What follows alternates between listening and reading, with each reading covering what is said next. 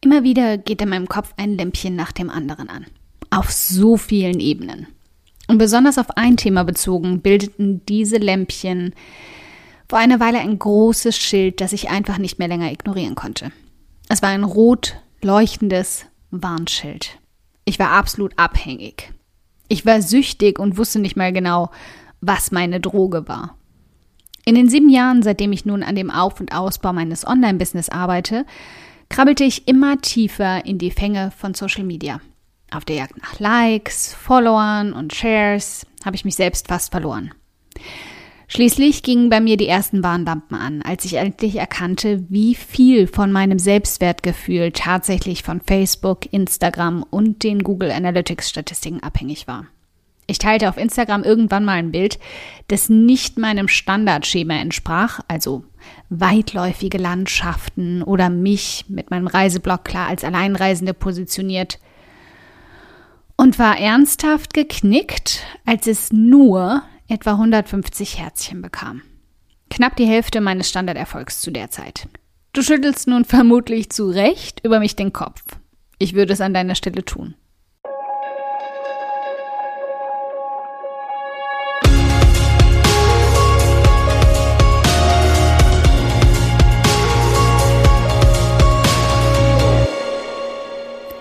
Hi, ich bin Karina, Gründerin von Pink Kompass um 180 Grad und der Feminine Jazz und teile hier im um 180 Grad Audioblog alles mit dir, was in meiner Selbstständigkeit funktioniert und was nicht. Wir knacken meine Strategien rund um Marketing und Mindset, denn Erfolg beginnt in deinem Kopf. Folge 105. Du hast dem Teufel deine Seele verkauft. Erobere sie jetzt zurück. Ich habe eben mit dir den Kopf geschüttelt, weil ich noch ganz genau weiß, wie irre ich mich anfangs mal über 50 Herzchen gefreut habe. Wie überdreht ich war, als ich auf Facebook die allerersten 1000 Likes geknackt hatte. Wie absurd groß mir die Zahl von 10.000 Lesern auf meinem Blog erschien und wie ich mich fühlte, als ich sie zum ersten Mal erreicht habe.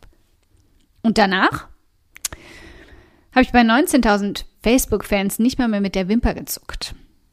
Hatte ich früher die absurde Vorstellung mit 30.000 Bloglesern, hätte ich es geschafft? Dachte ich dann, als zum ersten Mal die 60.000 aufblitzte, dass da ja dann auch 100.000 drin sein könnten.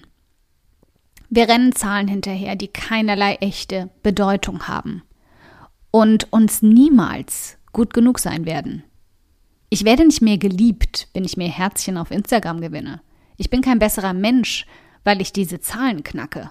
Aber unbewusst wird uns das durch Social Media suggeriert. Oder vielleicht bin auch nur ich es, die sich davon so abhängig macht. Aber irgendwie glaube ich das nicht. Ich glaube, dass uns die Medien, sozial oder print, stärker beeinflussen, als wir es zugeben wollen. Von uns selbst wie auch vor anderen. Ich sage nicht, dass sie der Kern allen Übels sind.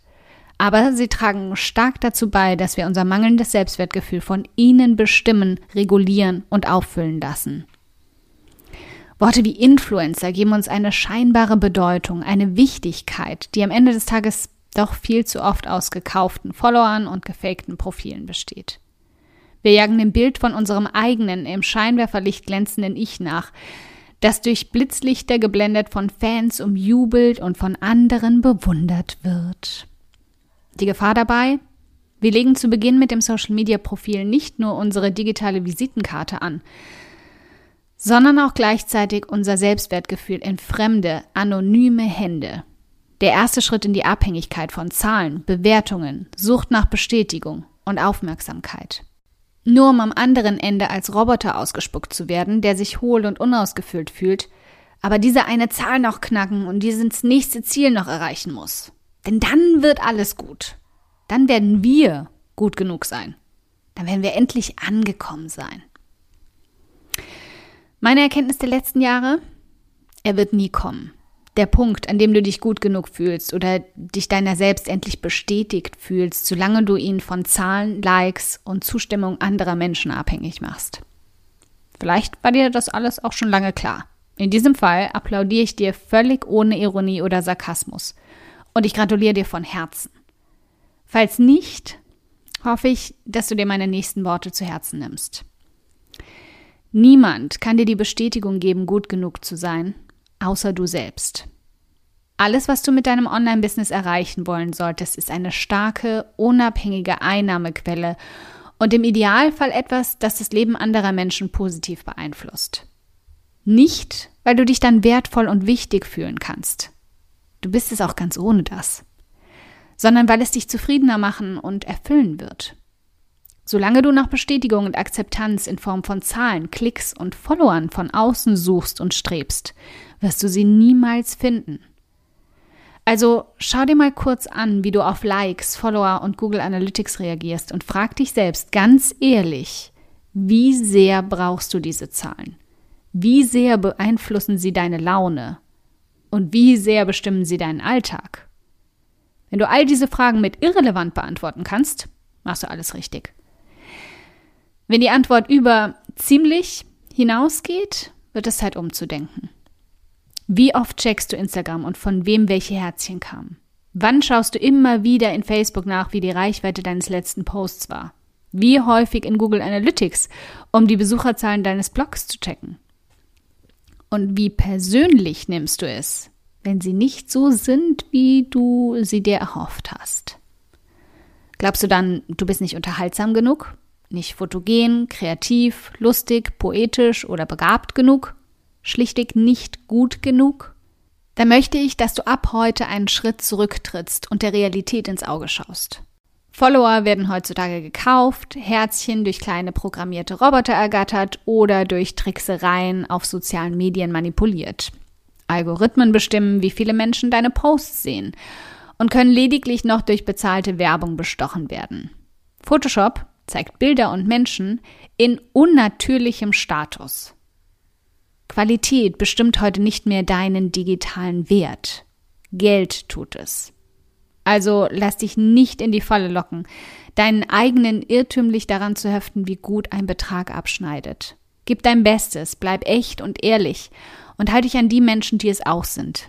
Die Menschen, die dir E-Mails schreiben und um deinen Rat bitten. Die Menschen, die dir in Kommentaren sagen, wie sehr du ihnen geholfen hast. Lass die Zahlen gehen und halte dich an echten Menschen fest. Denn mit ihnen machst du am Ende den Unterschied. Für dich selbst und für sie. Ein dickes Dankeschön, dass du heute beim um 180 Grad Audioblog dabei warst. Und falls du noch mehr knackiges Marketingwissen oder Mindset- und Motivationskicks brauchst, schau auf podcast.um180grad.de nach weiteren Episoden oder direkt auf www.um180grad.de in über 100 hilfreiche Artikel rein. Wenn du eine Frage hast, die dir auf der Seele brennt und die du gern für eine Podcast-Folge vorschlagen möchtest, dann schick sie mir jederzeit an podcastwunsch.um180grad.de. Ich freue mich schon darauf.